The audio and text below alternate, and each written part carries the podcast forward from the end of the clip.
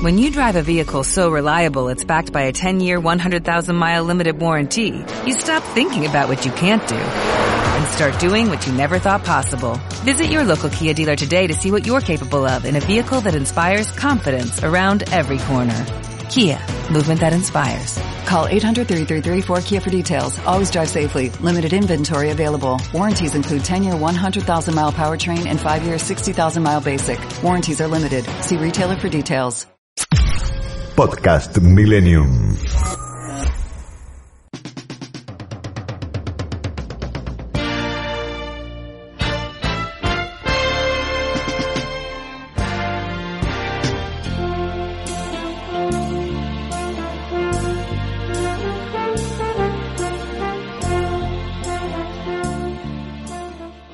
Hoy es un día muy importante para los sanitarios aquí en España, para los médicos, por supuesto, empezando por ellos.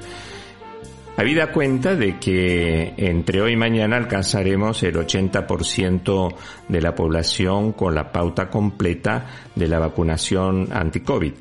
Y nada mejor que comenzar la semana y de paso aprovechar para saludar y felicitar a los médicos como en este caso conversaremos con la doctora María del Mar Luque, que es especialista en terapia intensiva en el Hospital de Clínico Universitario de Málaga.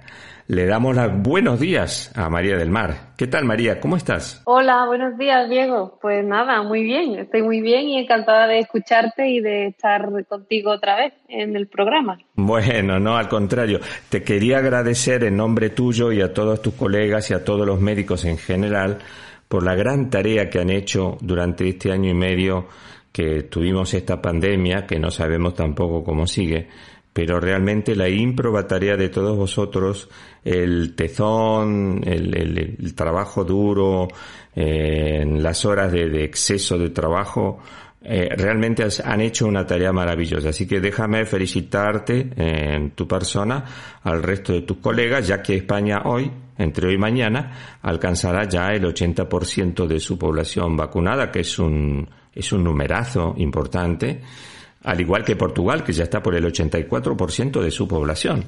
De manera que, bueno, en buena hora, María. Pues yo te lo agradezco en mi nombre y en el nombre de todos mis compañeros, porque es verdad que, que estamos trabajando mucho y es verdad que hemos hecho grandes sacrificios, pero, pero bueno, somos gente vocacional y, y, para nosotros lo, lo, primero siempre ha sido el bienestar de, nuestros pacientes, ¿no? El, el, hacer lo mejor por nuestros pacientes y por la población. Entonces, pues, pues la verdad que es muy, es muy agradable y muy bonito de tu parte que, que, nos des este reconocimiento y yo te lo agradezco muchísimo. No, por favor, María, y lo mismo lo hago extensivo a todos los médicos del mundo, a los médicos aquí en España que también nos escuchan, a Estados Unidos que también nos escuchan y desde ya a todos los médicos argentinos que han logrado que a pesar de un, circunstancias muy duras, eh, los fallecimientos, teniendo en cuenta las circunstancias de falta de material y falta de vacuna,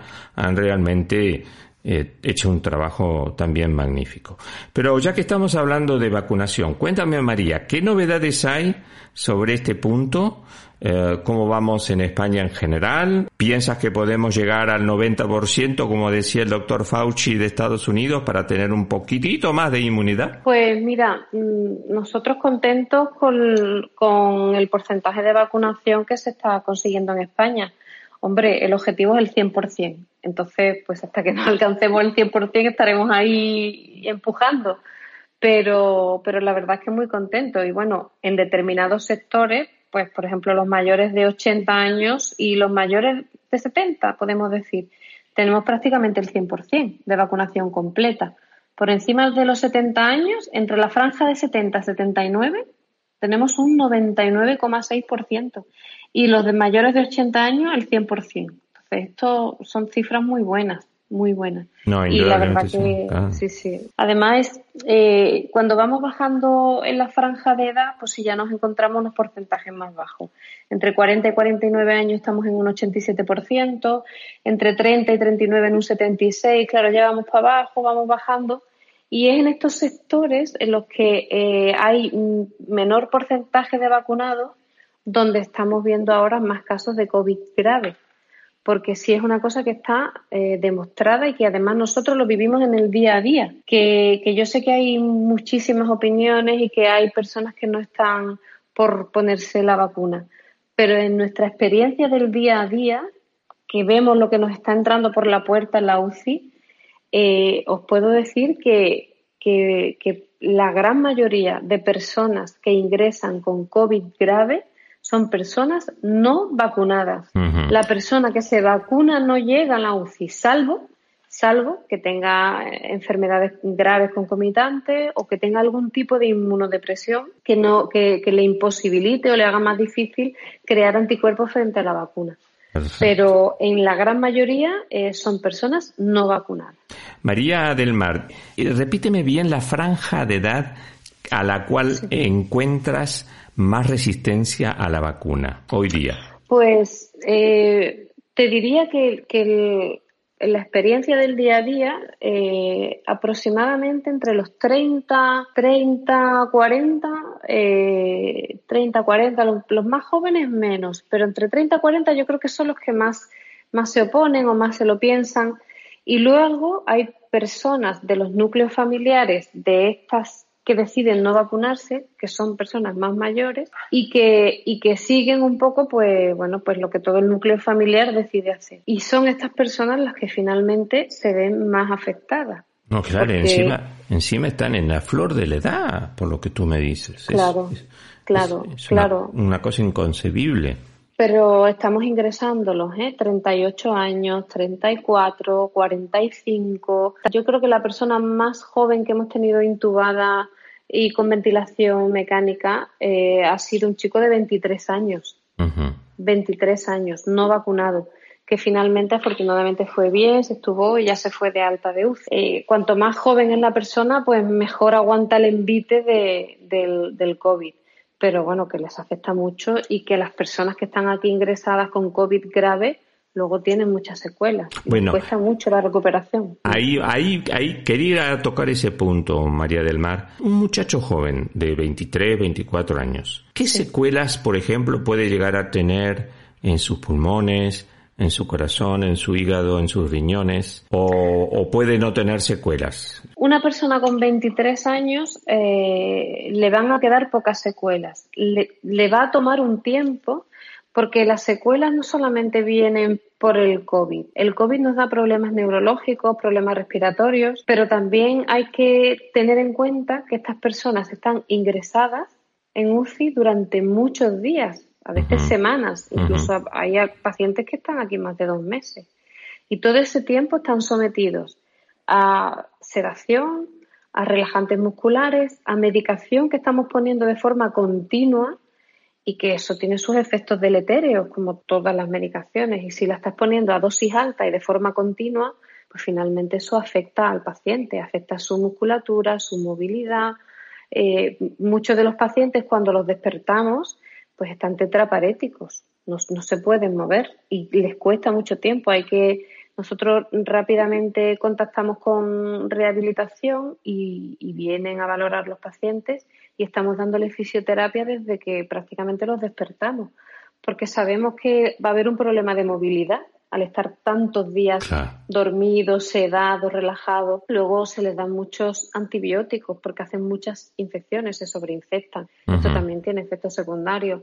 A veces el riñón se afecta y, y, bueno, se puede recuperar o puede quedar con secuelas. Y luego las personas que están con un COVID grave y sobre todo que tienen más edad mm, acaban teniendo secuelas respiratorias.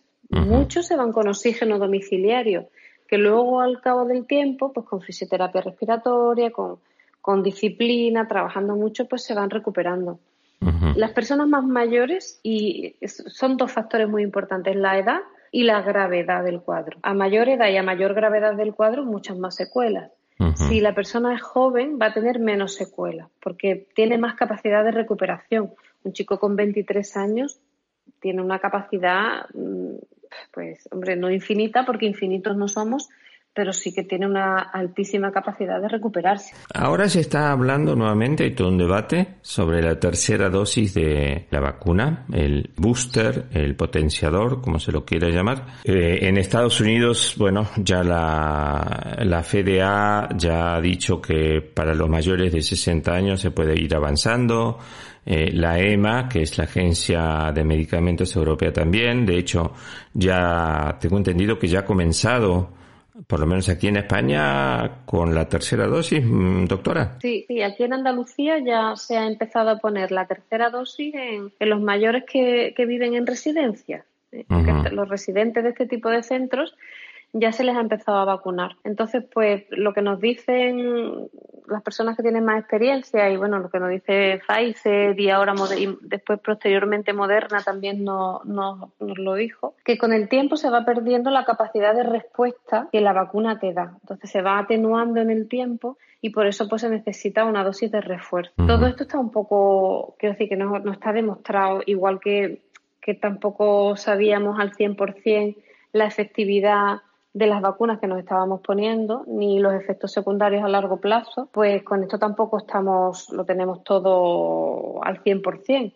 Pero sí que los expertos, los, del CDC, por ejemplo, eh, del Centro para el Control y Prevención de Enfermedades, el jueves pasado por la noche ya eh, el comité de expertos mm, estableció a qué colectivos se les iba a, vacunar. Entonces, mm, se, planteó vacunar a, los mayores de 65 años, por la tercera dosis me refiero, a los residentes que estaban viviendo en residencias de ancianos, que es lo que ya hemos empezado a hacer en Andalucía, porque teníamos stock de vacunas y, ya lo estamos haciendo. Y luego las personas entre 50 y 64 años que tengan problemas de salud y los más jóvenes que tengan enfermedades crónicas. A partir de los 18 años si tienen enfermedades crónicas también se aconseja vacunarlos. Y luego pues a los profesionales sanitarios, los profesores, los que estamos en primera línea, pues, también hay una recomendación acerca de eso. Bueno, está ahí un poco la controversia de que la OMS pues está pidiendo que antes de poner una tercera dosis en los países eh, desarrollados pues que se tenga en cuenta que hay países que no han tenido acceso ni siquiera a una primera vacunación. Absolutamente. Entonces ahí hay un poco, un poco de tira y afloja. Se ve y se está viendo que, que se necesita un refuerzo porque se va perdiendo con el tiempo la capacidad de respuesta del sistema inmune. Claro, bueno, eso ha sido el caso básicamente de Israel y el caso del Reino Unido y obviamente el caso icónico es el de Estados Unidos que tiene solamente el 52 o 53% de su población con pauta completa. Por eso están teniendo los problemas que están teniendo, que es el problema de los antivacunas. Quiere decir que aquí en Europa estamos entrando al otoño y al invierno con un nuevo programa de vacunación, eso dependerá de cada país, de la forma de abastecimiento de los laboratorios. Tu intuición y tu experiencia, ¿cómo ves que pinta el tema gripe, COVID con este nuevo refuerzo, ¿cómo pinta el invierno entonces? No tenemos muy claro cómo van a venir las cosas. La sensación que tenemos es que para noviembre, quizá octubre, noviembre, vamos a tener un repunte de casos. Es bastante probable. Hemos pasado un verano muy duro, ¿eh, Diego? Sí, sí, sí, sí, sí. Que no ha salido en medios de comunicación así en, los, en, los, en los, más comunes, ¿no? Aquí en España no se ha publicitado, los políticos no han tomado medidas y hemos pasado un verano durísimo, sobre todo aquí en la costa, en la costa del sol ha sido duro. Entonces ahora la cosa ha bajado un poquito y pensamos que para octubre, noviembre es posible que tengamos otro repunte. La virulencia o la, o la cantidad de pacientes o la incidencia acumulada que tendremos, pues esperamos que sea más baja, esperamos que sea un poquito más baja, pero bueno, tampoco lo podemos saber seguro 100%. Luego vienen las campañas de vacunación de la gripe normal, de la gripe habitual, que eso se sigue recomendando que la gente que se vacune eh, habitualmente de la gripe, pues que lo haga independientemente de la vacuna COVID. Ahora mismo son vacunas diferentes, hay que ponerse, hay que vacunarse del COVID o ponerse el refuerzo si eres grupo de riesgo o lo necesitas. Independientemente de eso, vacunarte contra la gripe con la vacuna convencional. Supongamos que te toca ir al centro de vacunación y que te tienen que aplicar las dos vacunas en ese momento. Te, te puedes aplicar una en cada brazo y y tema terminado o hay que dejar eh, espaciar unos días? Pues en principio no, no hay contraindicación. Hombre, yo pienso que si se puede hacer en distintos momentos, pienso que sería más razonable hacerlo en distintos momentos. Esa es mi opinión profesional. Eh, luego, hay una cosa también que es eh, lo práctico, ¿no? Si ya tienes a la persona allí y puedes vacunarla de las dos cosas, pues aprovechas, porque es posible que una de las dos vacunas al final haya incumplimiento, ¿no? La persona no vaya. Entonces, por eso se recomienda que se pongan las dos en el momento. Pero bueno, sabiendo que la vacuna del COVID, sobre todo si es tercera dosis, mm, parece que también está dando los síntomas que dio la segunda dosis, que la fiebre, eh, los dolores musculares, el dolor en la, en la zona de inyección, pues hombre, pues, pues es más razonable separarlo. Las personas que se lo han puesto es que es muy parecida a la reacción de la segunda, que te da fuerte. Ah, ya, ya. Claro, porque eh, es, en definitiva eso, repotenciar el sistema inmunológico, lógico, claro. Claro, claro, te da la fiebre, te da la molestia, pero lo que has dicho tú son apenas 24, 48 horas. Y en mi caso la segunda dosis fueron 24 horas, estuve un poquito con febrícula, me encontraba cansada y, y ya está, en 24 horas se me pasó y como si nada. La doctora María del Mar Luque, que es con quien estamos hablando ahora, es miembro del equipo de terapia intensiva especialista en el Hospital de Clínico Universitario de Málaga.